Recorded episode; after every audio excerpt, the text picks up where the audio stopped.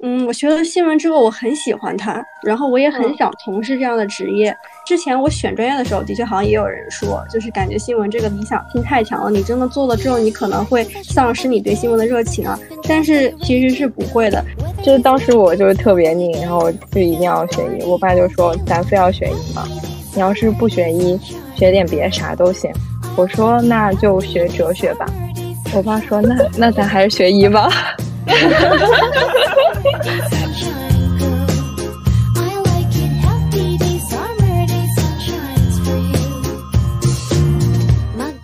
！Hello，大家好，欢迎来到协和巴拉巴第三十四期。这一期的主题是一场跨专业的对话。我是没有想好开场的大白鹅。我是终终于拥有了全身镜的小松。我是开始准备返校事宜的 Coffee。呃，之前因为一直想邀请到不同专业的朋友来协和吧做客，然后希望能够通过聊天接触到一些不一样的生活和视角。今天的话呢，就有机会邀请到，呃，我。大白鹅高中时候的同学小葵，然后他是本科就读于北北京外国语学校的新闻专业，之后有一年的工作经历，然后目前的话呢是在北师大学应用统计专业是硕士在读。其实作为医学生，我们很期待能够和有文科背景的朋友进行一段在对话。呃，欢迎小葵。同时呢，今天我们也会有一位新成员加入，就是叔叔。然后叔叔是呃协和八年制一八级的同学，然后很开心，欢迎两位的到来。鼓掌，鼓掌，欢迎小葵，欢迎叔叔。Hello，Hello。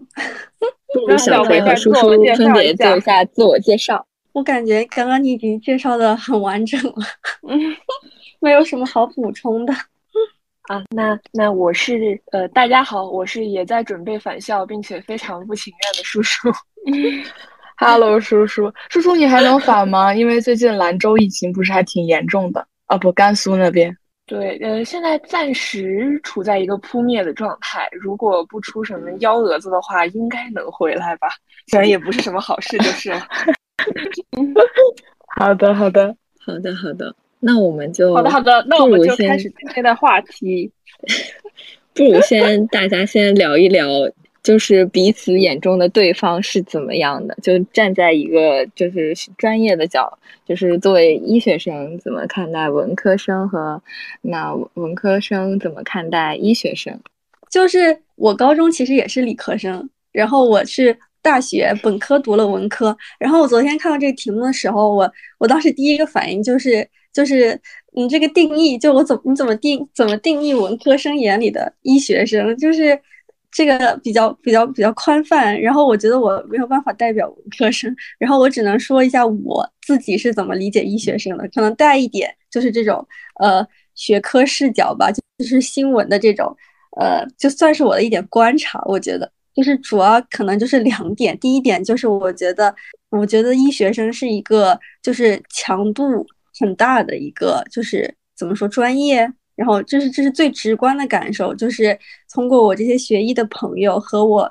接触的医生，就是就是你们以后可能成为的那个职业状态，就是我觉得是一个强度特别大，然后对精力和体力要求都特别高的一个呃一个专业。然后第二点就是也是一个就是就算是一个观察和印象吧，就是那个非常经典的那句话，就是劝人学医天打雷劈。描述了这种非常矛盾的爱恨交织的这个状态，因为说这句话的人往往他自己都在还在还在学医，就是我我遇到 quit 的人其实蛮蛮少的，就是一般都是正在读的人说这个话，所以我就可以感觉到这种读这个学科这种爱恨交织的状态。我觉得太对了，我感觉就类似于。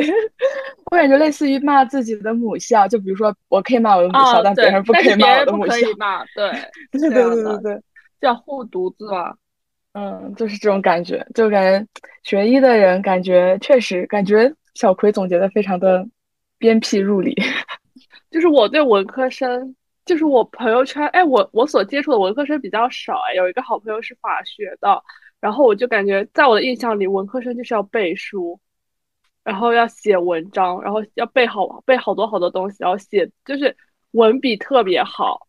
这就是为什么我没有学学文的原因，因为觉得我根本写不出字儿。真的好难啊。然后我就好，然后我我朋友圈也有一个学新闻的朋友嘛，我觉得他生活好精彩啊，就是会去各个地方去做一些采访类嘛，就可以出去旅游，然后拍好看的照片，配上配上很很有意境的文字，就是让让人很羡慕。是的，就是就是嗯，可能学法跟学新闻还不太一样，但是当然他们都是文科了，然后就是可能不同的文科，他要背书的那个。就是程度是不一样的，然后新闻它是一个偏实践的，就是偏就是 report 那种方向的，然后他就是他就是可能要背的东西不是很多，但是法学你要背的书，我觉得就跟你们医学生一样，你们的那个你们首先你们需要一个非常强的基础知识在做打底，就是那样之后才能有有产出，但是但是新闻它其实就是你你主要。就是你主要你的专业技知识，你的技能就是其实就是写作，然后这个东西是不需要你有太多的基础，就是你你会认的字，对吧？你会写字就可以，这个东西你小学初中的时候就可以，然后不需要你要背很多东西，有这个背景知识，然后然后完了之后就是你说的你那个呃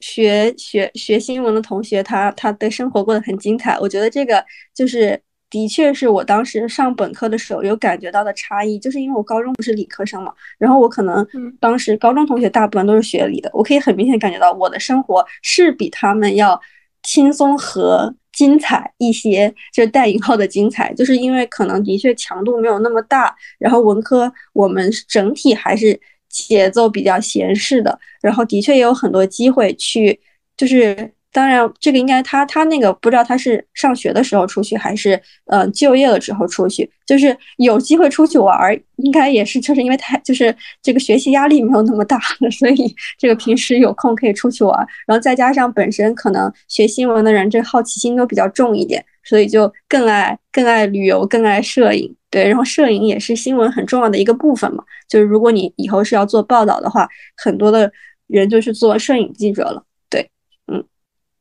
对我，我记得新闻，呃，那个清华的新闻系，他们好像还有专门的摄影课，然后他们是需要去上的，然后还要去外拍什么的。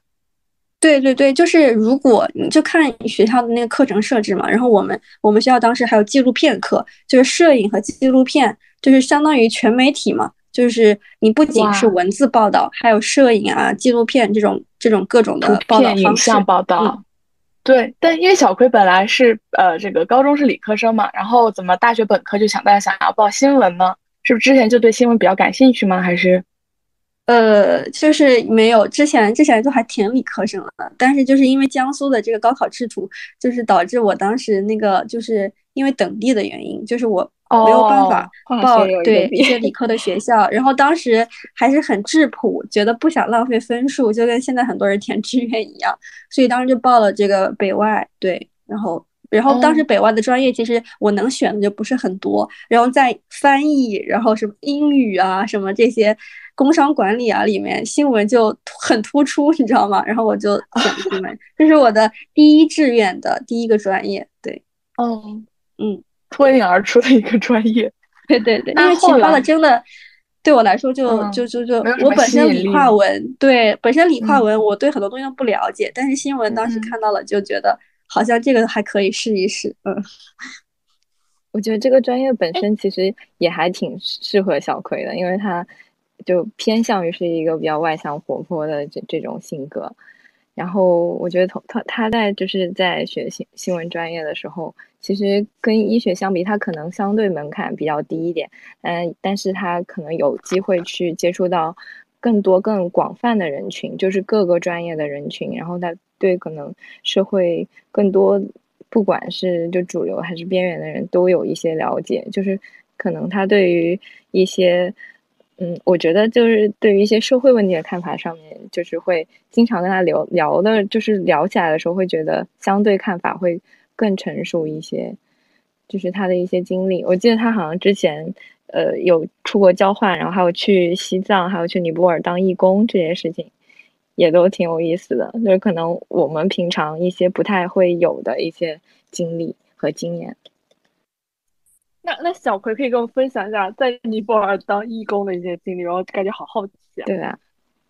嗯，我我没有在尼泊尔当义工，就是我当时是去拉萨。对，一个青旅做了一个月的义工，对。然后我去尼泊尔是当时参加了一个就是相当于 NGO 的一个活动，对。然后是去尼泊尔一段时间，呃，十十几天，我我都有点记不清楚了，对。当时去去那个那个主要是 NGO 组织的活动，他是会带你去尼泊尔的学校，然后不同的学校去看，然后还会去尼泊尔的大学，就是大学、小学都会去看，这样就是去了解他们的当地的一些文化跟他们的教育。对。那在西藏的那个青旅做义工，具体是做些什么呀？我感觉好神奇。其实就是就是青年旅社嘛，就是它是一个比较呃。就是可能就应该它算是从国外传进来的一个一个概念，就是大家拎包入住，有一些背包客，对。然后就是呢，全国各地很多的青旅，就是有很多这样的义工，就相当于你在那儿帮他们打杂，然后他是不收你的房租，然后给你给，就相当于给你包吃住嘛。然后我当时就是一开始的时候是，其实是因为我当时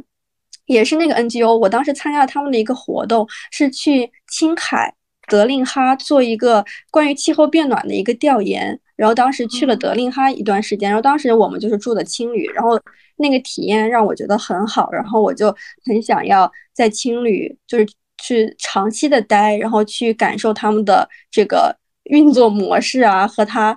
的这个氛围，然后我寒假的时候我就联系了拉萨当地。算是他们最大的那个青年旅社，对。然后在那的话，我就是做前台，就是每天帮人 check in、check out 那种。然后 对，然后就是每天就是接触形形色色不同的人，对。然后因为来拉萨旅游的还蛮多外国人，然后也有一些不同民族的呀。然后对，就是这样。我感觉就是学新闻的跟学医的。我我就感我我感觉我们的生活就是困在一个医院里面，然后接触不同的患者怎么怎么样。但学新闻，他们就是要走出去，去接触，主动的去接触好多好多人。对，而且我感觉还有一个很大的不同，就是他们会很深入的去接触一群人，而我们可能跟患者之间的交流就是局限，就是仅限于他的病情以及他的病史发展。对，那那我想问那个小葵，那你们那种，比如说一门课的结课作业。是会要求，比如说你写一份成成熟的新闻稿这样吗？嗯，对，就是你要根据不同的课来嘛。就是有一些的确还有一些基础课，然后基础课的话，它肯定就是考试嘛。比如说中国就是新闻原理啊，然后什么中国新闻史啊这些。然后很实践的课呢，就是这个中文中国新闻中文新闻采写、英文新闻采写。然后比如说刚刚说的那个纪录片制作啊，还有摄影课，这些东西都是你要。实实在在去拍摄一些群体，或者是去采访一些群体，然后报道他的。对，哎，我想知道，就是小葵之前在学新闻的时候，呃，就是梦想中的理想职业是什么呀？学新闻的时候，理想职业肯定就是做一个记者呀，做一个很有正义感的社会记者。对，社会新闻的记者。我我记得好像就本科刚刚开始的时候，还好像还有听他说说理想是要做一个。战地记者，因为我记得我当时还看了那个《太阳的后裔》，然后我就觉得哇，战地记者、战地医生真的好帅啊！对，就是因为我不是北外的嘛，然后哎呀，我感觉这样会不会很掉马甲？然后就是我感觉我这个很容易被认出来。然后因为因为我是北外的，然后我们就就是国际新闻，对，所以我们大部分人刚进去大一的时候，自己对这个专业的认知。就是你那个时候进去，你完全都没有学任何基础知识嘛，你可能都不了解新闻，拥有的就是好像我刚刚那句“劝人学医，天打雷劈”一样，都是一些这种 这种刻板印象，对吧？然后当时就觉得哇，国际新闻那是不是就是要去做战地记者？你能想到的这个专业最厉害的一种就业方式，可能就是去做战地记者。我记得那个时候大一刚去，然后开班会，然后当时好像是有问班上大家。想做战地记者有哪些？然后那个时候哇，举手的人特别多。但是等到真的毕业的时候，我们班就是两个班在一起五十个人，可能最后真的在从事跟新闻有关系的人，可能只有几个，五个都不到吧？对。哦，嗯，那所以就是因为想。看出来大家都很好奇了，我感觉我们三个在疯狂提问。对，因为我感觉就是如果你学医了之后，你可能大概率这五十个人里面有可能有四十五个甚至以上从事一定是本专业，是一定就是大概率会当医生，然后要么也是专业相关的，但可能感觉好像对他们来说就是完全不一样，就是后期的就业的选择这一些。是的，所以学医是一个蛮特殊的职业，这不是因为新闻特殊，我觉得是因为学医比较特殊。其实其他专业也会有类似的，就是这个从事这个行业的比例其实很低，对。但是医学和法学其实都蛮特殊，法学应该还比你们好一些，他们还是有一些机动性的，对。嗯，那我想问一下，就是打败你们理想的原因是什么？就是为什么会有这么多人不想当记者了？就是怎么说，也不叫很多人不想做记者，就是有一些人他升学了嘛，对吧？然后他升学了之后，可能去读了一些别的别的方向。我我我有些就是不太知道他们后来还会不会做记者，但虽然我自己现在的感觉是，可能大概率也不会做。对，可能出来就是从事一些宽泛的跟媒体相关的工作，比如说公关啊，然后一些运营啊这些岗，就是一些比较文科生都能干的事儿啊 这种类型。对，就是就是就是刚刚那个。怎么说？大白鹅说的 那个那个门槛比较低，这就是文科的一个很很很鲜明的特点，就是门槛低，所以你的从业就是你你你就很自由嘛，你就可以干很多的。然后另一方面就是为什么大家都不做新闻呢？尤其是一开始的时候，大家其实都算是蛮有新闻理想，然后才选择了这个专业的，就是可能还是跟呃当时。就是大家学了四年之后，对这个对这个专业的更了解，然后感觉自己可能不适合，以及可能这个环境不适合吧，不是自己想象中的让他就业的环境。其实我觉得就是，比如说在在我就是因为我只学医嘛，所以我只对医学有了解。就是其实我们学医的过程中也会遇到这样的矛盾，就是你读着读读着，你就会开始迷茫，然后开始怀疑。但这个时候就可能，嗯，我觉得就是你要，嗯，选择一个别的专业，这种，因为你前期的投入太多，或者是你跨跨专业的这种难度太大，那我觉得这些可能也是会影响一些人，然后最后选择仍然留在这个行业的一个原因。可能相对来说，就你们选择的这种机会啊，或者是选择的这个成本会更低一点，就是有更多其他的选择。可以给到你们，倒不是成本，我觉得，因为说说实话，我们大家付出的时间是一样的，只是在心态上面，对于你们来说付出的太多了，就是可能在时间维度上面，大家都是可能前期，比如说我们本科，你们是五年嘛，多一年，然后我们四年，就是时间上面，其实大家都是过去了那么多的光阴，但实际上在心态上面是挺不一样，因为你们很辛苦，所以这段时光。沉就是沉没成本嘛，你们就是比我们的成本更大。我觉得如果我付出那么多的话，我我肯定是很难 改变专业的，就是我心理上面应该过不去。就是因为文科你前期付出的没有那么多，所以就相当于你没有投入太多。那你想要转的时候，你其实不会那么犹豫。对，我想说，哎，那大家如果现在再回到，比如说好几年前刚考 考完高考的时候。大家有没有想过选一个什么其他的专业？你这个问题好悲伤，我觉得 是一个很让人悲伤的话题。难道不应该高考完是最开心的时候吗？平行时空，但是重新选专业是一个很悲伤的话题。我觉得就是在你在想象你人生的另一种可能性。如果你对你自己的现状很不满的话，这就是一个很残忍的问题。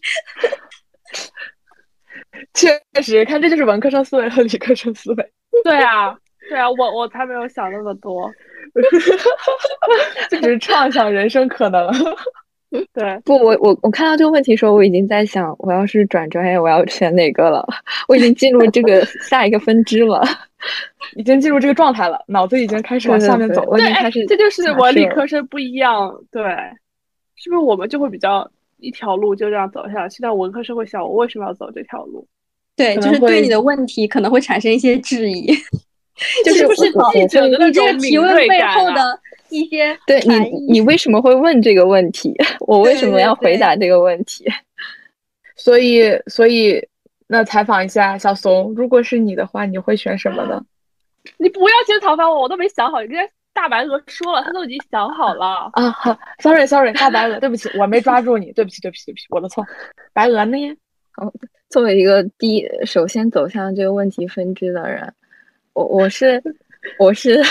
我们昨天就是同同学几个同学见面的时候，当时他们还问到我，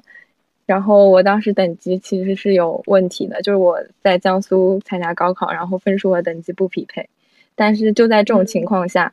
就是在这种选择某些理理科的学科对我极其没有这种优势的情况下。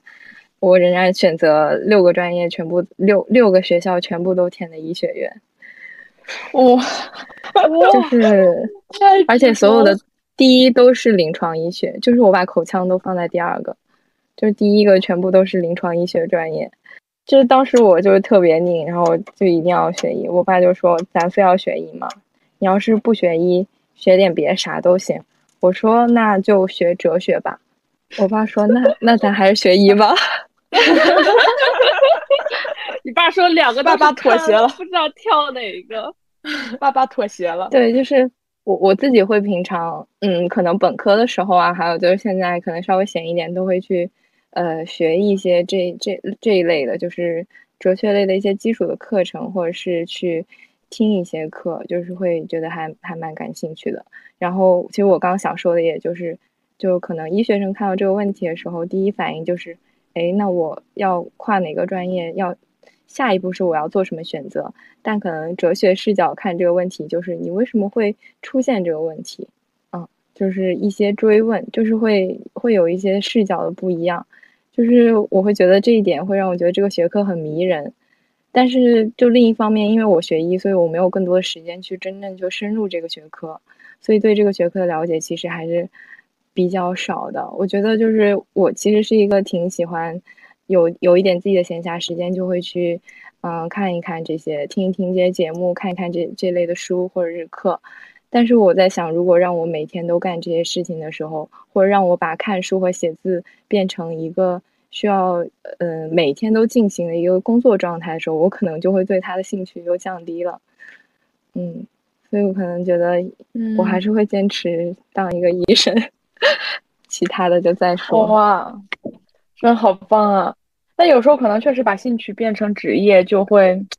大打折扣吧。我感觉，嗯，对，就 会讨厌他。OK，那叔叔呢？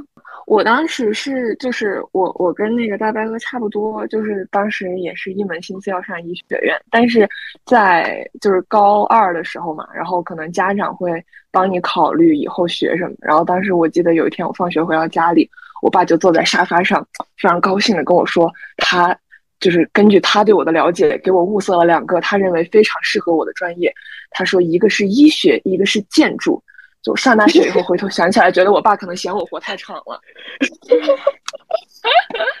可能觉得你头发太多了，对，需要需要人需要这个被动打磨一下。建筑哦，所以最后你就从建筑和医学中选择了医学。对，就感觉其实最后从缩短生命条的角度上来说，没有太大的区别。那也许医医学可以给自己叠 buff，就是加血量什么的。对，就是我记得之前，呃，我们上学期应该是考生理的期中的时候，然后我记得我们宿舍就是前一天晚上没有多少人睡觉嘛，大家都在那里熬夜，然后我可能三点钟的时候上床准备稍微眯一会儿，然后刚刚睡到一半迷迷糊糊，突然有人在敲我的床，然后我就说怎么回事，然后就半梦半醒之间发现是隔壁宿舍的同学过来管我借速效救心丸，啊，救命！啊！救命！我当时在想，对我当时在想，我怎么，嗯，我的大学生活怎么大四了还是这个样子的？主要是为什么你还会常备速效救心丸？好惨呀！就是我感觉复习复习听闻的人听到这些都会感到很心痛。就是我们的常态了，已经。我就是跟经常跟舍友开玩笑。就是说，就是我们我们宿舍一定要开始买速效救心丸了，大家一定要速速学会 速效。我们宿舍还在说，就说就是搬到护士楼之后，那护士楼特别小哦，不对，那边也很小，老楼也很小。你做 CPR，你没有一个地方做，在走廊里做。对啊，走廊里通风。你得把它从床上先从从上铺先拉下来，然后找一个硬的地面，那地方根本就要对要环境要安全。在自己还可以行动的时候，自己先爬下床，然后躺好，到走廊里躺着。躺好，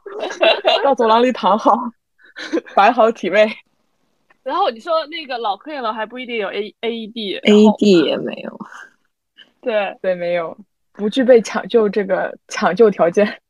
就是我发现大家就是都是在两个专业中做选择，我感觉我好像也是在两个专业中做选择。就因为当时考完成绩出来之后，嗯，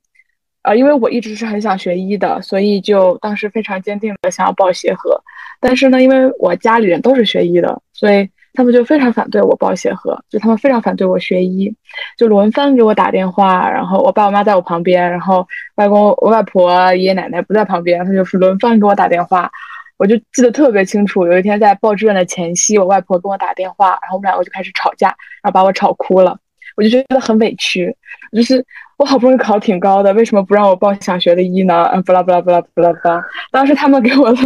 他们当时给我的第二选择是觉得我应该去学金融。对，就就是是其实你外婆为什么不让你学医？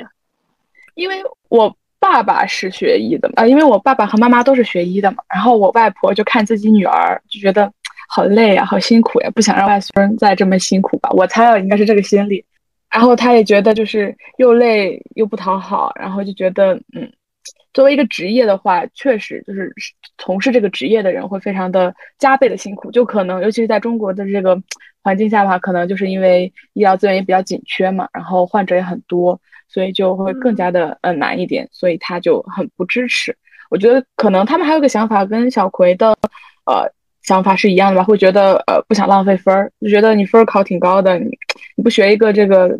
大学里最好的专业就是金融大热的热门专业，对，就有点亏，所以他们当时就很想让我报金融，哎，但最后反正最后也没报。还是理想战胜了一切。主要是当时一腔热血，没有经历过社会的毒打。那现在我觉得本质上还是还是医学生的家里人都会很，就家庭的支持还是非常的重要的。对，嗯，对，就是我现在我觉得我学医也没有后悔吧，我觉得学医其实是挺好的一个专业，但是未来当不当医生，做什么职业方向的选择，我确实现在也比较迷茫。我感觉如果我不当医生，哎，我真的有，要不去从事一个美术类的职业。比如画画、插画师，对我其实我很喜欢小怂的画的风格。对，但是我又我又想刚才那个大白鹅说的嘛，哎，是谁说就是把爱好也不能当做工作，嗯，对，可能就会副业。嗯，就是你把它当成工作，你就要指着它来养活自己，然后就会浩劫。哎，我想到那个电影，就是啊，那个电影叫什么？命名性之前很失语热的那部日日日本的电影叫啥来着？妈呀，失语了。就是男主是一个漫画家，一开始只想花束般的恋爱是吗？呃，花束般的花束般的恋爱。他一开始只想画自己想画的东西，但他的作品卖不出去，然后就养活不了自己。到后来还是向甲方爸爸低头了嘛。哎，说到这个，那我也很好奇，那新闻类是不是也是这样？就是，就虽然就是你也得向你的上头或者怎么样屈服。嗯，我觉得就是对我来说，嗯，我学了新闻之后，我很喜欢它，然后我也很。嗯想从事这样的职业，就是它也是一个就是给人意义感很强的一个职业，所以它其实我没有产生太多把一个东西变成，就是我从事我自己的爱好，我会感觉到呃不开心这一点。就是我觉得之前我选专业的时候，的确好像也有人说，就是感觉新闻这个理想性太强了，你真的做了之后，你可能会丧失你对新闻的热情啊。但是其实是不会的，就是受到打击反而是当你的报道并没有顺利的发出来，或者是说你的报道就是没有真实的把这个人的故事给讲好，把他的近况给描述清楚，这种可能会让你自己有一些失望吧，但是不会让我丧失对呃新闻的热情。对我觉得，所以我觉得可能有的时候你说把爱好变成一个职业，可能你会呃就不喜欢它了。也取决于你的这个 爱到底有多深。完了，我又感觉我要被灵魂质问，我真的对不起，sorry。主要可能还有一个就是性质不一样吧。比如说你你画画，你就非常的受制于你的甲方，就是你的甲方要求你画什么，因为你需要呃拿钱嘛，所以你肯定需要去满足甲方的要求。甲方让我改就改。对 对对，那比如说像医生啊、新闻这些，我不不太了解新闻。那比如说像医生吧，那医生其实是相对于呃患者来说，其实因为有信息差或者是呃知识的壁垒什么的，所以医生其实是呃输出的一方。那而且在获取到呃患者的肯定以及正向反馈之后，其实我觉得医生作为医生的热爱是比较容易持续的。对对，就我想的是这样，医生也是因为医生感觉就是一个很有成就感的工作。嗯，因为信息的不对等，所以你在医患当中可能你的你的你的医学背景会更多，所以你可能会更高一点点。呃，也不是说更高一点吧，就是可能是在这个关系中起到了一个主导的一个主导作用。对对对对对，嗯。其实我有的时候会会觉得，就是画画这件事情带给怂姐很多快乐，就是我作为一个旁观者能有这样的感受。我记得我还在呼吸科轮转的时候，那时候怂姐是。小怂是呃，当时是呃，应该是另外一个值班的时候跟值，对不对？然后我记得应该有一次，就是我们坐在一个桌子的两头，当时应该就是看她在画画，因为怂姐会就小怂会画很多医院里面的一些场景，都是会让我觉得很眼前一亮，就是哎，这个这个场景好熟悉啊，我每天都看见。但是当他画出来的时候，并且他，我觉得他画画，他的画是有自己的风格在里面，你会觉得，嗯，很不一样。就这个是我的日常，我每天都会看到的一个场景，但是在他笔下就会感觉变成了另另外一个样子，就是你能感受到他有一个不一样的视角去看待我们的一些日常的场景，会觉得还蛮有新新鲜感，或者有一些新意在里面。就是我会觉得这是。我觉得怂姐生活会变得很有意思，就是画画让她也变得很有趣，然后我就会很期待。然后我们每一期的那个，大家可以关注我们，经常会有一些在协和八八的一些电台的那个里面会也会放一些怂姐的画，都都还挺挺好的。这样一说，我已经很久没有画画了，我感觉 就是我觉得这个就是这就是一个就是因为是个兴趣嘛，你的自由度就很高，你可能。一下子来兴致来了就想画，但是你最近可能又有很多理由说不想画。但是如果把它作为工作，那把把它作为工作，就会有人催你。我觉得就是这一期，这就把这个怂姐画的医院的大作放到我们的 show notes 里面。怂姐缺一个好的编辑，帮他把这个给。那个什么出版成册，然后说不定那个传播度很高啊。对，而且说不定你可以就是开一个有策展人帮你去开一个这种医院画廊，然后做一个展览是吗？画展，对啊。我我觉得你做做一个做一本小书就就挺有意思啊。我觉得应该会有挺多人买的，因为很多人对协和里面的生活应该比较感兴趣。然后这种方式又很很易于传播。但我已经跳出协和了。那你那你也可以，那你也可以画呀，就是。就可以不点名说这是协和嘛？对啊，那就是医医院医院嘛，对啊，对没关系。我感觉总结副业又加一。哎，当时我们宿舍有一个梦想，就是要在东体开演唱会。救命！啊不是画展，演唱会。是我们宿舍的愿梦想。总姐的思维也挺跳跃的，就想到我们总是会有很多很多的梦想。对。年轻的时候总是有很多的梦想，对，年轻的时候总是有很多梦想，然后一步一步，但是有打败，但没有啊，但是有的梦想就成真了，比如电台，我真的很想做电台，我之前的梦想就是有一个自己的电台，现在你有了，对，现在我有了，所以你也可以拥有演唱会和小册，而且我没想到我们电台可以做这么，就是就是频率还是很固定，很固定，对，坚持坚持就是胜利，我们还要做很多年呢。哎，那我们再继续回到小葵，因为我看到小葵这个 非常生硬的转折，我们 拉回来。对他最近在做这个抑郁症相关的一个筛查，是吗？呃，抑郁症怎么说？嗯，depression detection 怎么说？就是监测抑郁状态，监测它，就是监测吧。就是你们大概这个是，就是你们这个项目大概是要做什么事情啊？就是比较简单的说的话，比较简单的说就是，呃，怎么说？就是 简单的说，让我想一下，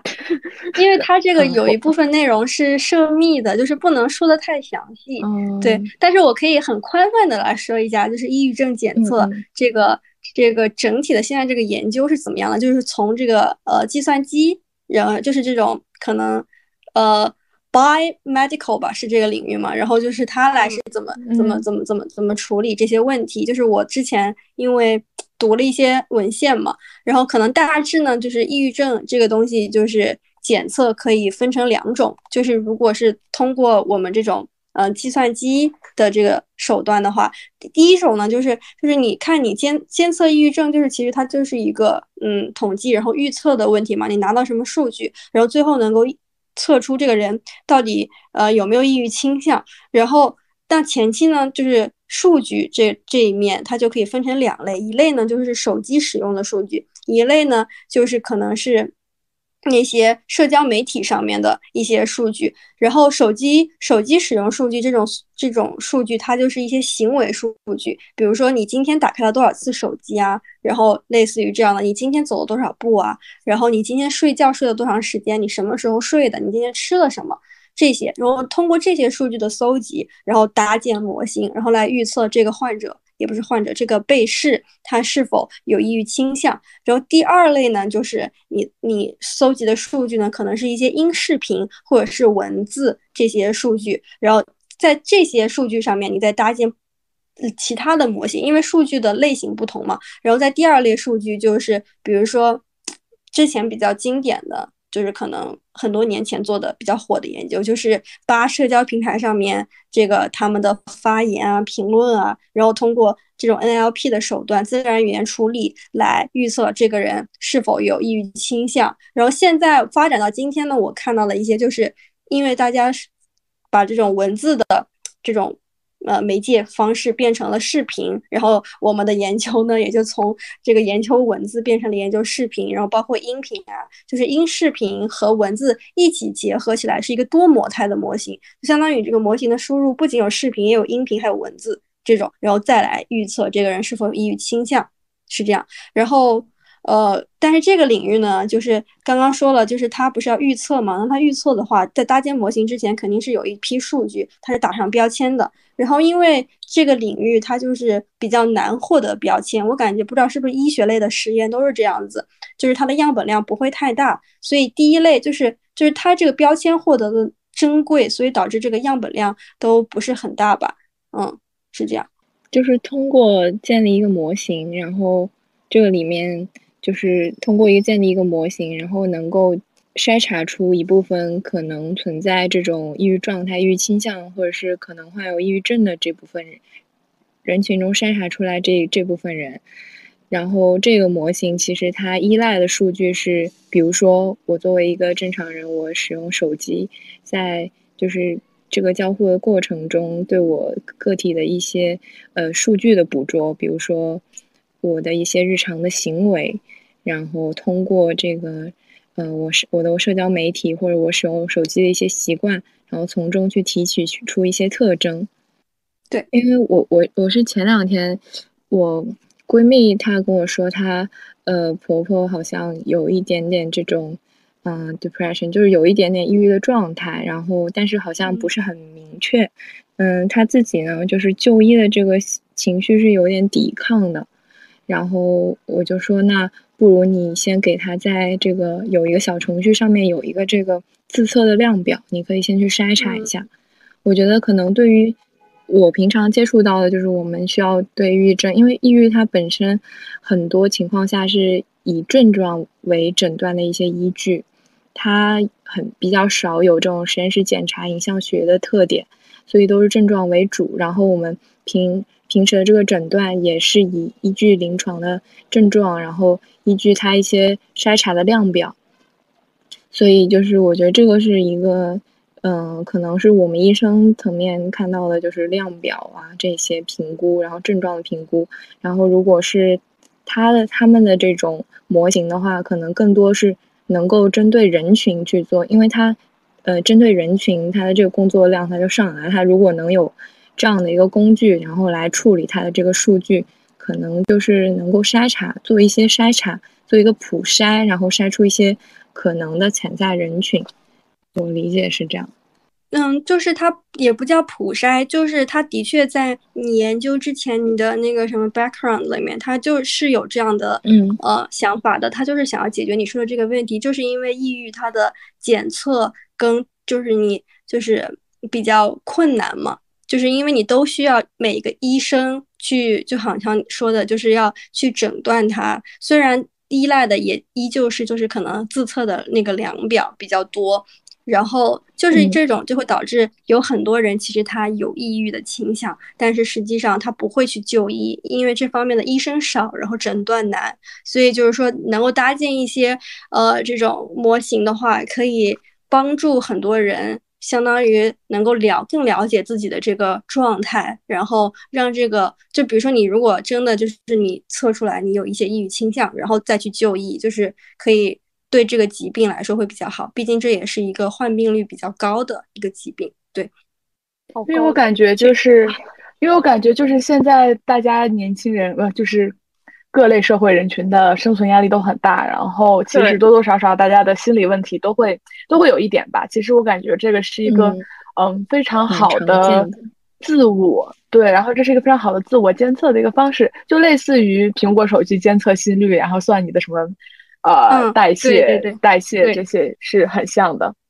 是的，就是心率也是有一些研究的人他会采集的一些数据。对，嗯。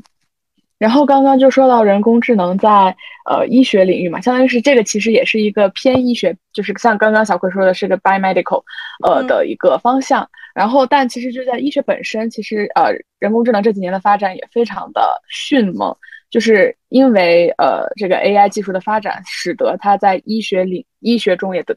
的应用也得到一个质质的一个呃提高。就比如说，因为我们我们课题组其实之前有在影像方向是做一些研究，就是相当于是用影像组学的方式，其实就是一个人工智能在影像组学中的一个应用，去它相当于就是去识别呃一个图像中的不同，就是图像的一些呃很细微的特征，就是我们肉眼看不到的特征。比如说，我们肉眼可以看到，比如说增强啊、出血啊、强化啊这些，呃，钙化就是这些特征。但是其实计算机就是它可以识别到更细致的纹理特征，以及进一步的呃更高阶的特征，然后去把这些特征进行高通量的筛选，然后继续去去去做一个就是机器学习，然后机器就告诉你啊，某些特征代表什么，某些特征呃可能可以有一个预测作用。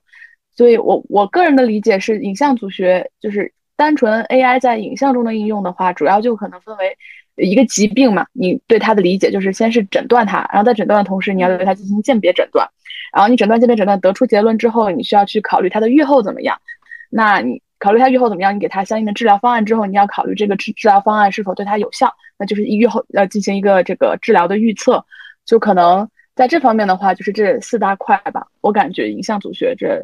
的一个大体的方向，然后包括可能因为皮肤病。就是也是一个看图识识病的一种 一个专科，对，所以我感觉 AI 在皮肤方面应该也有就是类似于这种的一个应用进展。AI 的皮肤病的话，我之前有流行过一个 APP，然后跟那个 APP 就可以拍一张脸之后就可以说你的肤质是什么肤质，你们有用过吗？啊，我有听说过。对，然后它可以说你，嗯，它可以说说你皮肤有什么问题啊，然后肤质有什么问题啊，然后给你推荐一些护肤品。它是怎么测的呀？它是怎么就抓什么数据呢？就图像啊，就拍一张照嘛。但具体怎么样我也不知道，准确度我也不知道。因为毕竟我觉得你说你让我自己拍的话，不会有受很多光啊什么的影响吗？对，因素啊，对啊，而且还还有手机的问题。嗯，就是比如说，它是不是能诊断一些比较典型的，比如说有那种什么蝶形红斑啊这种，或者是有很明显的那种，嗯，就是我我感觉我是会有那种湿疹，或者是那种过敏，就是什么是嗯，就是比会比较典型，比如说带状疱疹啊这一些，就是它本身的这个皮疹的特点会比较典型，或者皮损的特点比较典型的时候，它是不是能能识别出来？但是说，如果说是确诊那些，或者是比较明确的诊断，它可能相对不是特别的准确。哦，不对，你那个是针对化妆品的，可能还是皮肤的特性。护肤品的护肤品，对对。这个说起来，之前我们做那个一个 Launch Talk 的访谈的时候，采访过一个呃整形外科的师姐，然后他们好像有就是做关于人工智能，呃，就是在那个面部识别上面辅助疾病诊断的一些工作，就是比如说有一些那个肢端肥大的患者，他的那个面容不是会比较特殊嘛？对，然后他们可能就会通过对他的面部特征做一个识别，然后来判断，就是呃，你是不是肢端肥大的患者，或者你的就是恢复情况怎么样什么的，感觉非常的有。我好像用过那个小程序，我好像记得哪上课的时候有个老师说过，也是就是知道肥大，然后拍一张照就说就说你有没有这种类型，也可能就是一个模式的识别吧。对对对，就是有一些特殊面容。之前我们不是还说过说。AI 以后会不会取代医生吗？我觉得遥远的以后是有这样的机会。对啊，之前我有看到有那种，就是呃，有一些我不知道是已经应用了还是怎么样，就是可能有一些医生他水平比较高，但他没有办法到现场去给那个患者做手术，就会辅就是借用一些哦远程是吗？对对对对对，远程对那种技术，就是相当于他能够操纵他的那个手术台。的一些东西，对它这种一般都是，比如说有那种达芬奇机器人、手术机器人这种，嗯，然后就可以远程。其实我我我感觉就是因为我医学就是可能它首先还是一个就是经验经验性比较强的一个学科，就是可能你走到后期，它更倾向于就是有很多的这个科科学性的问题在里面。但对于我们我特别是像我这种就是低年资的住院医来说。前期的话，经验其实很重要，就是你见过和没见过，就你前期的这个你自己的这个数据库和样本量的这个积累，其实是一个很重要的过程。然后如果说 AI 的这部分，其实我我的理解就是，它其实就是一个能够积攒到通过一些，嗯，可能我个体的经验，我只能接触到一百个病例，但是 AI 它可能能够实现，它同时能够学习到一千个、一万个。然后十万个这样子，然后在这个过程中，他积积经验积累的这个速度肯定是会比我快的。但很多就是还有一个问题，就是他这个就是经验这方面，他肯定是会比我积累到更多。但我觉得就是他目前没有办法替代的，就是我们很多时候就是临床的这个思维，还有一些嗯鉴别诊断，它可能是一些比如说你的问诊，它是一些结构性的问诊，就是可能目前的这个 AI 是没有办法实现。一些这这个方面的一些一些操作，其实我期待以后会有，就是我觉得跟就跟那个呃，现在就是有那个无人驾驶嘛，其实是一样的。我感觉临床它如果将来要被 AI 替代，它最大的问题是它缺少灵活性，它需要有监管，就是就跟人工呃智能用于汽车领域，相当于就是自动驾驶。那现在的自动驾驶其实也就是有，但是也是需要有一个人把着方向盘在那监督它。然后以防它出什么岔子，现在就是它的灵活性还是欠佳。但我们可以期待未来就是进一步的发展之后，有没有可能呃减轻一一定的这个负担，人人人力负担？嗯，就是我的理解就是它只能是辅助，然后但就是首先一方面就是它就好像刚刚白鹅说的，它是基于过往经验嘛，它虽然可以比如说它积累。一万个人，然后成千上万个人的经验，然后远超任何一个医生的经验，但是他没有很强的，就是适应新问题的能力。嗯，而医学，我觉得它是一个就是情况非常错综复杂的一个一个一个学科，就是你有可能会遇到很很不一样的病例啊，就是他可能就是像那种多种并发症，我也不知道，就是可能我觉得他并不在他的数据库里面。你要这样说他。AI 的学习能力只能说是它在以前有的，呃，给它的那些数据上面，它可以很好的模拟过去的那一套，然后并且是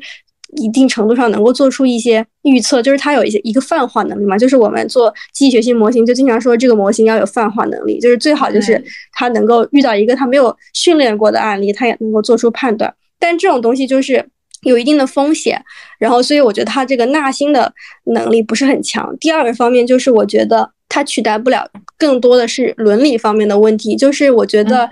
从人性上面来说，人是不会把自己完全交给机器的，就是他还是会信任另一个人，但是他不会信任一个机器，哪怕这个机器它做的非常的精美，然后如果能够发生这个转变的话，我觉得应该是科学上面有什么呃新的在我们想象之外的突破了，否则在现在的这个这个技术层面和。他就是会遇到一个比较强的一个伦理的问题。他驾驶开车嘛，他其实虽然也有生命安全的问题，无人驾驶也有这个问题。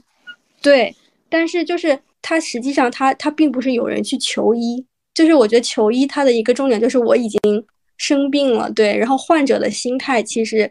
就是虽然不是刚刚你们说的什么高低，但是他患者的心态绝对是很急切的，他他应该。不是会很放心把自己交给机器，所以会有这样一个伦理的问题。虽然可能在，就是不知道以后会变成什么样子。但其实刚刚小辉说到一点很重要，就是因为医生嘛，我们经常说那三句话就是，呃，什么偶尔治愈，呃，总是什么帮助，常常安慰，就是安慰，嗯嗯，对，就是。就是，其实，在人文方医学中，人文关怀其实是占了很大的一部分的比例的，而这个是机器没有办法做到的，它没有办法对和你共情，然后呃体会你的感受，但它就只能基于既往的经验和给你一些处理以及它的一些走它的逻辑线条。是的，开车可以很冷血啊，但是看病不能很很就是完全就是没有 就是只是冷冰冰的机器。医生会比 AI 更多一个情感的问题吗？但是你说现在看病，医生的负担真的很大吗？然后一个上午就是可能要看，就这边可能要看六七十个患者的话，就你这个情感啊，也是很难去再去控制的一个东西。就说到精神内耗这个问题了，好丝滑。就是我觉得你说你要给一个患者足够的人文关怀，这个人文关怀是不是需要一定的时间啊？就是我们很理想的，就是你对患者说啊，你有什么病，然后就就是很完整的一个问诊，然后你需要很温柔啊，很耐心的去听他的主诉之类的。但是这个吧，你在现实当中就是一个很现实的问题，因为现实时间真的很多，很很那个啥。嗯，很短。我有经历过一个早上要看四十多个病人，然后就是到最后，你觉得就是莫名的暴躁。到一点，对你就会莫名的暴躁。是的，这就是理想跟现实嘛。就是理想状态肯定不是希望一个医生一个早上看四五十个人，对，但现实就是这样子。对，所以肯定也不需不会要求有多么你们现在这种。这种状态下还要求人文关怀，那就是很没有人文关怀的事情。就是我我感觉，就是 AI 和个人，就是人的一个区别，就是你能够去应对，你能感觉到，就是对方，包括就是患者，他会有这种情感的需求，他他内心会有一些需求。然后还有一个就是我感受到的，就是所谓的以患者为中心，而不是以疾病为中心，就是。嗯，就是你考虑到你面对的是一个疾病，然后还是一个人，其实这个是有区别的。但我觉得，如果是单纯的就是一个理性的工具，比如说 AI 或者是一个自助挂号机，它是没有这样的，就是没有这样能够识别的这个能力。就是说到底，还我我觉得就这个区别，还有就是刚刚那个那个底层的，就是这个伦理的问题。就是我我还有一个理解，就是比如说像。无人驾驶就是当他面临一些情况的时候，比如说他向左转是撞到一个人，然后向右转他是撞到五个人。的时候，他会怎么做判断？就是到这个伦理的底层的时候，他依然是要，就是如果是一个无人驾驶的这个汽车，它仍然会面临这个困境和难题。就是我理解的，就是它这个伦理的问题，就是仍然要直面一些底层的这个问题。补充一下，就是怂姐刚刚说到是共情的问题，因为呃，确实呃会存在一个你一早上和四十多个人共情，然后你就整个人是处于一个情绪爆炸的状态。就我自己的感觉是处于就是。我相当是才刚见习一年嘛，然后我在见习的这段过程中，其实相比较大白鹅以及怂姐来说，其实见过的患者会少很多很多。嗯，但我的感觉就是，有时候我在一个科室管自己管病人，然后我和他共情之后，然后等真的把他送，还没有我出科的时候，他还没有出院，我的内心其实就已经觉得很翻江倒海了，就是会有这种。这种感受，然后就可能这就是刚刚呃怂姐为什么提到精神内耗的一个原因，因为我们需要不断的去呃理解他们是怎么想的，然后去带入自己的情绪，然后就会陷入一个很 emo 的呃环境当中。这就是刚怂姐其实之前也不断在提到说，合理的去把把握我们和患者之间交往的边界，其实就是这个原因，就是 不能过度的共情，不然你会把自己拖入无底深渊之中。所以可能对我们需要在一些呃可能呃没有那么需要情感投入的地方使用 AI，使用机器人，担任我们这个见习小妹的跑腿工作，比如送病人去做检查。对，送病人去检查，送血，拿取化验单，对抽血自助抽血，请开发一下。对，就应该像我们酒店，就是我前段时间出去，然后住酒店，然后酒店前台跟酒店前台说我们需要换被子，然后过了大概十分钟，我接到了一个电话说这是您的智能机器人小美，您要的东西已到门口，请开门来取。对，就应该这你知道，你知道。我来浙一这边，然后我就去了一个比较新最新的那个院区嘛，然后发现人家嗯食堂是那个，就是你选完菜之后放在一个地方，它就是自动帮你算钱，然后我当时就觉得哇，好神奇啊！现在科技已经进步到这个地步了吗？就就是食堂，它是你你倒饭倒菜，你就直接直接把那个餐盘丢上去，然后它会自动就是把剩菜剩饭，然后还有碗和盘子、筷子分类的，就是它有一个那个那个那个滑带，分类机器人你，就把盘子放对对，上去就它有个。袋子这样子，对，然后就没想到结合还是这么的原始，这是能说的吗？就结合那个打饭跟我跟我高中也没什么区别。这确实没区别，还是要还而是取决于这个 打饭阿姨的这个手啊，对对，阿下阿姨和叔叔这个手抖的程度，这个帕金森的严严重程度，哎呦，阿姨还要在那里算，有的时候阿姨还要算不清。然后这就是我们帮他算。说到这个精神内耗，就是最近超火的那个二舅，嗯你们都看了吗？确实，我看了。就我那天听了一个播客，就是从新闻的角度就说，就说它其实不算是一个纪录片，因为说它的它是一个配音的，它并不是让嗯二舅自己来说他这个故事。嗯我小小葵从他新闻的这一个专业来怎么看这一个片子呀？就是从新闻的角度上面来说的话，嗯它肯定不是新闻。就是我当时看的时候，我也没有觉得它是一个新闻。就是我当时是在 B 站上面看到的嘛，然后我对 B 站嗯。上面的理解、视频理解，它就是创作者一些 自自我，就是那种独立创作者，然后自媒体他发布的一些东西，然后这个东西它很明显就不是新闻，它没有没有信源，然后没有交代这个人的很多很多信息，它只是一个故事。我觉得它，我当时看到它，我就觉得它只是一个创作的故事，一个这种嗯创作的很好的视频故视频，然后讲了一个我觉得还算很有感染力的故事。然后它肯定不是新闻，对，也不也不是纪录片，嗯。从这个理解上面来说，我觉得只能说它是一个一个比较好拍的比较好的一个视频，然后它得到了很大的传播，然后这个是跟媒体相关的，但是但是没有办法，你从新闻和纪录片的角度去去来分析它。然后我也看到很多就是评论，就是最近就这两天不是有人在说这个里面的故事是假的呀，或者是这个嗯二舅可能有很多东西是虚构的呀。然后嗯我觉得我当时看到的时候，我就是觉得。嗯，我自己的观点啊，就是我觉得很没有必要，就是因嗯。为、因为我可能因为我一开始我就没有把它当成一个很严肃的一个新闻报道的故事在看，就是因为它没有信源嘛，我一开始就没有那么就觉得它是一个哇真真人真事发生了，对，但是它就像因为有很多人把余华的那个活着跟它类比嘛，嗯可能一开始的时候在我的理解里面，它就是很接近那样的一个一个讲的很好的故事，然后能在一个故事里让很多人都。产生共鸣，对，是这样的。对我我我的感受也是，就是这两天就感觉网上突然又出现了一些带引号的反转，嗯，就是说这个故事是假的，然后就会去批判这个创作者，说你为什么虚构这么多内容。我的感觉是，这个其实我看的时候就感觉更像是一个影视作品吧，艺术创作品这种。对，然后可能对对，然后可能它的意义更多的就是在于让大家更多的知道，呃，这个现之前曾经出现过的一些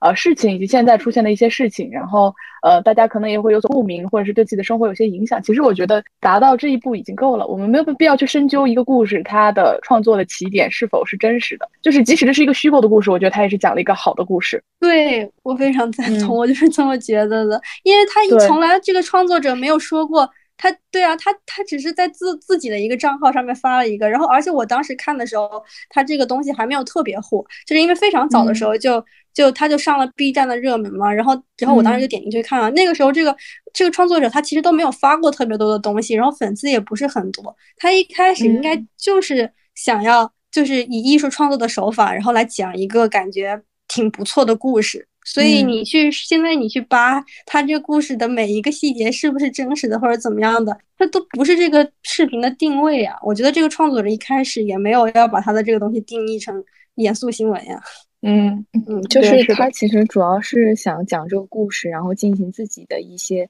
观点或者价值观的一些输出。对对，对，但是我我想知道，就如果是作为一个呃专业的这个新闻从业者的话，如果说你想要去对一个人进行一些报道，或者他的一些经历进行报道的话，是不是就是得就是会会是一个怎么样的一个过程呢？嗯，你要分嘛，就是就是对，就是稿子它有它有很多很多类型，就是比如说人物特稿，就是特稿类的话，一般都是会写的比较长的。然后特稿里面你到底是写一个事情还是写一个人？如果你要写一个人的话，那最好就是肯定是见过，然后采访过是最好的。你不可能从来没有跟这个人聊过，没有他的联系方式你就去写他，对。然后一般来说的话，你要采访一个人，肯定是首先你要，就是刚刚说的，你要认识他，然后最好跟他见过，然后线下聊过，然后最好能够多见几面，对。然后聊的时候也是肯定是比较深入的去聊，然后这个时候就有一个边界问题，就在于你也没有办法保证你的受访者对你说的就是真话，所以你也不可能他说什么你就信什么。然后所以有的时候就是你写完的稿子，可能你的受访者看了就会觉得啊。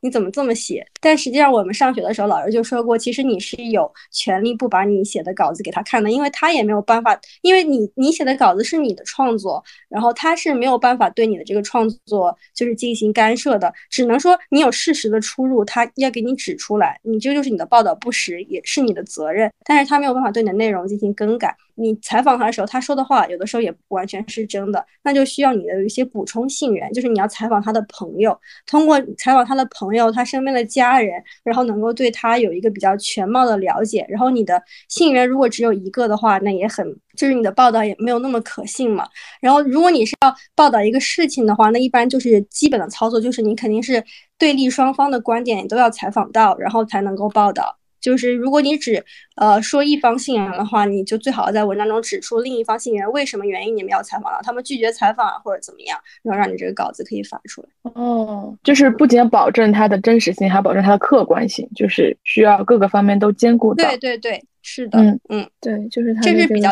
这是已经很基础的新闻的操作了，但是有很多都没有做到。嗯，所以很多东西都不是新闻。对你，你说你有就是记者有权利不把自己的稿子给对方看了，因为这是你的创作。然后我想到现在的娱乐圈根本都不是这样。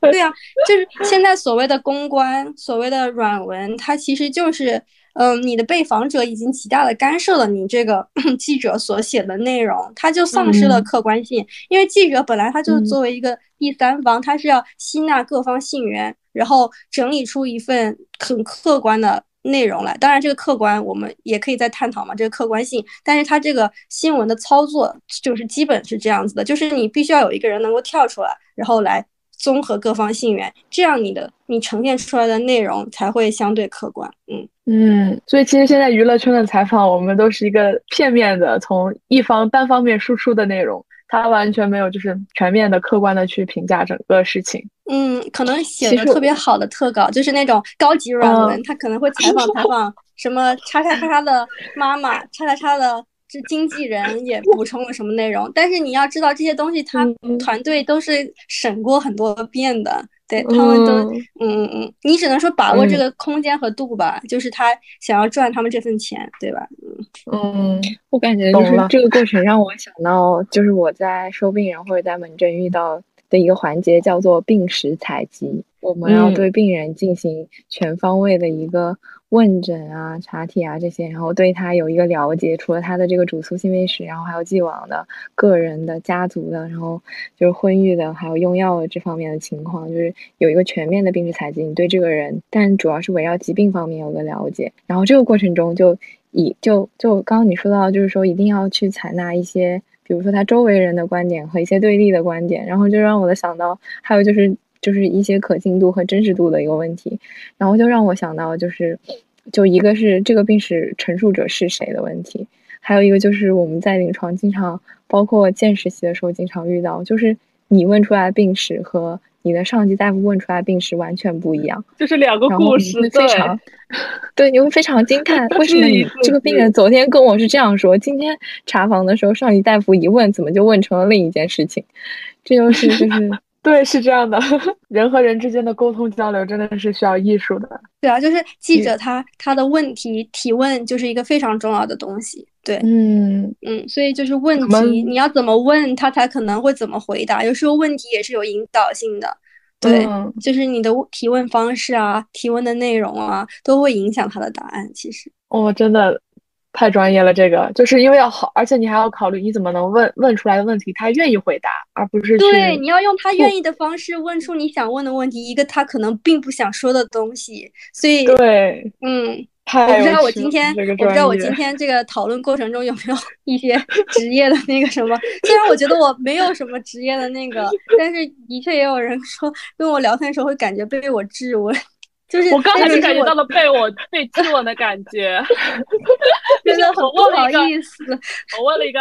嗯，大家有什么想选的？就是如回到高考前，然后小回就会说。你对现在的生活不满意吗？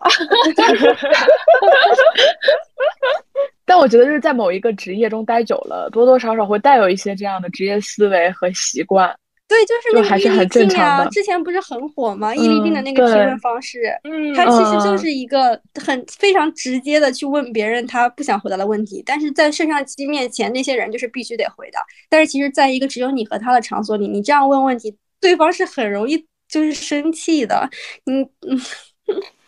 嗯，但是伊犁静问的那些问题，又其实就是你真实想问的问题，所以你就得包装你的问题，对，就是使用话术，让别人易于接受。我觉得你没有那么针锋相对，就是有那个度的要把握嘛，就是你要看一下对面的那个人他的底线。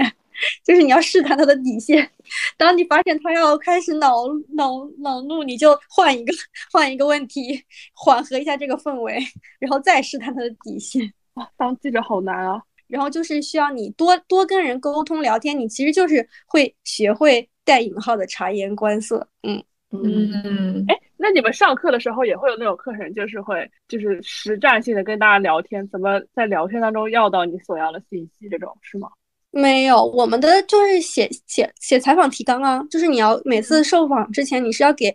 访者出一份采访提纲的，然后你采访提纲会经过多版的修改，然后在这个修改的过程中，你可能就会慢慢的学到，就是到底应该怎么表述这个问题，然后一些有明显答案的问题，你是不是就不问了，然后就是在慢慢的去学习吧。这个东西其实就是一个不像你们医学是有很很明确的标准的，它就是一个非常。文科的东西就是很看你，你这个就是比如说记者自己本身对这个问题的理解，以以及他对受访者的理解和当时他对这段关系的理解，是一个互动的过程。嗯嗯，让我想到我我写的台我写的提纲，那简直就是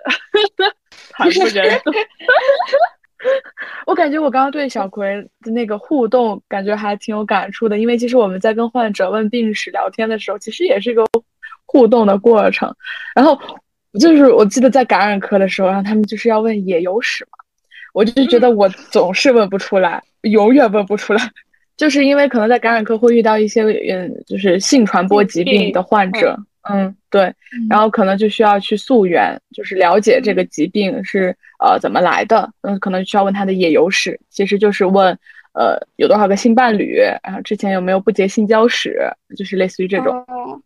那你你这样给我一个具体的案例，我就可以突然想起来，如果我遇到这种情况，我会怎么做？虽然当然这个跟医学可能就是不太有关系，但如果我在现实中，如果我要跟建立采访者的。就是信任的话，我这个不代表专业的那个方法，我自己的方法就是因为我就是本身就是刚刚白鹅说的，我是比较外向的一个一个性格。我一般要让对面对我信任的话，一般就是我会先说一些关于我自己的事情，然后当我展露了一些我的一些。嗯，比较可能在他看来比较隐私的东西的时候，他也会愿意跟我分享他的一些事情。就是可能在前期建建立信任的过程中，或者是在我们聊天的过程中，我想要让他说一些自己的经历，但是你突兀的就去问他他你的经历，他可能不会说，那可能就会聊一些就是我自己的一些感触啊和体验，然后让他也想着要来分享他的东西。不过对你们医生可能不太适用。这个感觉更像是一个平等的真心换真心的过程。对 对对，我觉得可能是呃，你你通过自己一些比较隐私或者私密的事情，能够得到别人的一些信任，然后让他对你产生一定的信任和安全感，他可能就愿意去跟你讲一些平常不会跟一些陌生人或者是一些不熟的人讲的事情。是的。嗯，那如果我们在临床上就是问这种像野游史一样比较私密或者难以，就是因为我我最近不皮肤科也会有性病嘛，就那个那个，比如说肛周的 HPV 感染啊这些，然后就会需要问一下你有没有肛交史。呃，其实也有点难以问，但是你会跟他还是就是你会跟他解释说我为什么要问你肛周史？那如果你有肛交的史的话，那我可能。关注的不就不只是你肛周，那我可能还要对你里面进行一点检查。就你你会向他解释一下你为什么要问这个问题？嗯嗯，就是让患者完全理解我们这些提问的原因。对，是绝对不是探探索你隐私的原因。然后再顺便渲染一下这个疾病有多么的严重。就是我从一个患者的角度来说，可能我什么都说了。对对对，嗯，对，就比较直接一点吧。直接会不会让别人觉得你比较专业？就不要那种扭扭捏捏的，不要扭扭捏捏的。对。但是我觉得直接的问他，不不太可能会给你说真话。对这个问题，所以你要跟他解释我为什么要问你，这个对你的病很重要。对，我觉得要加一句这个可能会好一些，就是我的感受。我觉得有一些时候就在你问他之前，你你可能是要给他一些铺垫，就是。有一些什么样的疾病是由什么样的方式导致的，但你不会直接去问他，而是你先告诉他一些背景知识，就是什么样的事情做了什么样的事情可能导致什么样的疾病产生。我记得有一次，就是我也我也没有问，但是呢，有一个男护士老师帮我去给我的一个男患者，就是我问问完病史之后，他去拉心电图，然后这个护士老师回来的时候跟我聊天，然后就说到这个患者跟他聊天说的一些事情。就让我捕捉到了一些我跟这个患者之间一定不会问出来的信息。就我感觉这种就是有的时候确实直接问可能得不到一些你想要的信息。对，然后你还得跟他保证，就是就是我是一个就是很专业的医生，我是不会把病人的这种个人隐私信息泄露出去，就是要给他建立这个信任嘛。就是会有这种问题。对我觉得如果这些都解释清楚的话，应该就会让这个嗯说真话的人变得多一些。是这样的，是就是有一个信任的问题。对，因为他就是害怕被议论嘛。我觉得害怕被别人知道。对，其实他治病肯定是想治的，他都来看医生了。真的在意的人，他都不来了。对，说明还是在意自己健康的。对，主要就是他害怕被别人知道这个。是的，嗯。然后刚刚其实不是在聊二舅吗？怎么突然岔回来，岔出来了？对，然后那我们就说回来，那其实就是。感觉他们大家还有一个很集中的点，就是他们会觉得二舅是被当时的那个村医毁了他的人生，就是会觉得说，呃，这个要不是打，因为可能因为艺术一些艺术创作或者艺术加工的原因，然后在那故事里叙述的是说他发了场高烧，然后屁股上打了四针之后，然后他就残疾了，然后从而他本来是一个呃很有发展前景，可以考上大学的一个很好的苗子，但就是因为这件事情，然后从而呃这个人生就走向了另外一条路嘛。那就是有很多呃网上的说，就是说觉得这个村医需要为他负责，然后说这难道不算医疗事故吗？诸如此类的这种这种这种论调吧。那其实我不知道大家是怎么看这件事情的。我我感觉就是我们确实没有办法去追溯说他到底是因为什么致残的。可能目前来说比较呃可能性比较大的三个吧。可能一是确实是因为呃这个打针的原因，可能是呃这个打针的时候没有在那个臀外侧四分之一区打，然后导致打到了坐骨神经，然后导致了一个残疾。呃，还有可能的话，就是当时青霉素是用苯甲醇做溶剂的，然后可能给儿童注射导致一个肌肉的萎缩。然后第三个的话，可能就是其实吧。臀肌挛缩对，然后第三个的话，可能就是一个它确实本来就是小儿麻痹，嗯，就是脊髓灰质炎啊，就是是疾病导致的，而不是这个打针导致的，就是这三种可能性都有吧。我觉得我们确实没有办法去追溯这件事情到底是什么导致的啊，但是根据当地的那个呃，应该是卫生所还是卫生院的那个院长所说，呃，是因为这个脊髓灰质炎，就是小儿麻痹所导致的一个。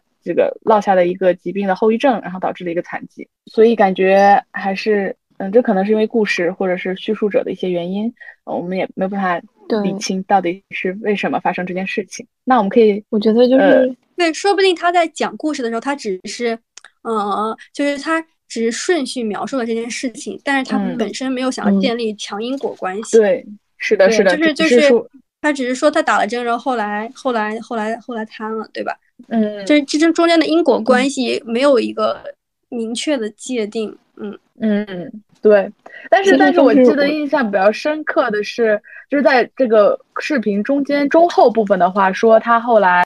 呃呃，大了开始做木匠，然后在路上碰到了当时那个村医，然后那个村医告诉他说说，呃，如果放到现在的话，我是要吃官司，你可以告我的。就是我感觉他是有一些倾向性的，就是在叙述过程的故事的过程中，但是也可能是为了以艺术加工这些，嗯，对。但就算是你刚刚所说的那种，就是他有可能是其他原因导致的，但是在现在他依旧是可以告他的，我觉得，因为你就好像你一个人死了，你是有直接直接致死的原因嘛，他其实。你这个扯皮的过程是绝对会有的，就是你这个针到底对他这个瘫痪造成的是什么样的作用，不是主要的诱因，对吧？就是就算你不是那个最主要的诱因，但是你可能直接就是导致了他这个东西还是怎么样的，反正可能会有一些法律上面的界定吧。我觉得是会有这个扯皮的过程。可能如果像你刚刚说的那种三种情况，这个这个村医他不会被呃处罚的很严重，对，但是他肯定会是要负一些责任的。就是如果上面是有这种。因就是时间线上面的这个前后的话，你很难在你作为患者的情况下，你很难不给他建立一个因果关系。嗯，明白明白。其实就是说我感觉你对这个问题是不是一个非常就是认真要细究它真相的这个这个角度？嗯，就是我感觉如果大家真的很执着于一个真相的话，就是其实大部分人其实只是呃为了就是获得嗯在他的这个视频里获得一些。嗯，精神的鼓励和支持，或者是一些呃动力。但是真正就是想要弄清楚真相，我觉得更多的还是这个故事的本人，因为这件事情是真正发生在他身上的，可能很少就有周边的人会想要去真正的帮助他了解到这个真相。还有就是他有没有这样的知识和工具，或者是这样的这种呃背景能够了解到。因为你说他其实表现出来就是一个，就是因为我在神经科转了一阵子嘛，就是一个外展外旋的一个体位，然后有一个这个肌无力的这个这个情况，所以其实如果说就是按照一个比较专业的角度去鉴别，其实就是刚刚呃 Coffee 说到的一个臀肌挛缩，然后坐骨神经的一个损伤，还有一个呃脊髓灰质炎的问题，其实它是。我们要先分上下运动神经元，然后它这个，然后下运动神经元里面其实还有这个脊髓前角细胞，然后再到周围神经，然后到神经肌肉接头，然后再到肌肉，就是刚刚这个几个环节里面，就是这三个，呃，分别对应了在这个环节中的不同的地方，就是我们整个人的这个病理生理，就是这个神经的一个走形，然后你通过它的这个目前的表现和症状，然后来判断它可能是。在这个里面哪个环节出了问题？但如果说是真的，你要去真的细的考究，那可能在它这个走走形里面，每一个环节都可能出现问题，之后都可能导致他现在这个症状。所以我就感觉就是，嗯，当然你要考虑当时历史的因素，是不是有打青霉素用的那个溶剂苯甲醇的问题，然后是不是有有那个时候糖糖丸没有普及，所以有脊灰的问题。但是如果真的想要就是仔细的考考究这个事情。的真相是什么？可能我们需要捕捉更多的信息，或者甚至就是嗯，就是很很难再去真正获得这件事情的真相，因为时间太过于久远了。但大家可以在这个视频里就获得自己想要的那部分的精神上面的一种鼓励力量。我感觉就像小葵之前说的，我们真的想要去完整的复复原这个故事，可能需要补充其他信源。是的，嗯，但是不是这个视频的初衷？我觉得如果现在他出了一篇关于二舅很详细的报道，我觉得就是被现在的舆论所裹挟的，因为这个创作者本身本人可能根本并没有想要让他的二舅被报道。对他二舅自己本身的观点，我也不不知道是什么样的。但是就是说，这个创作者嘛，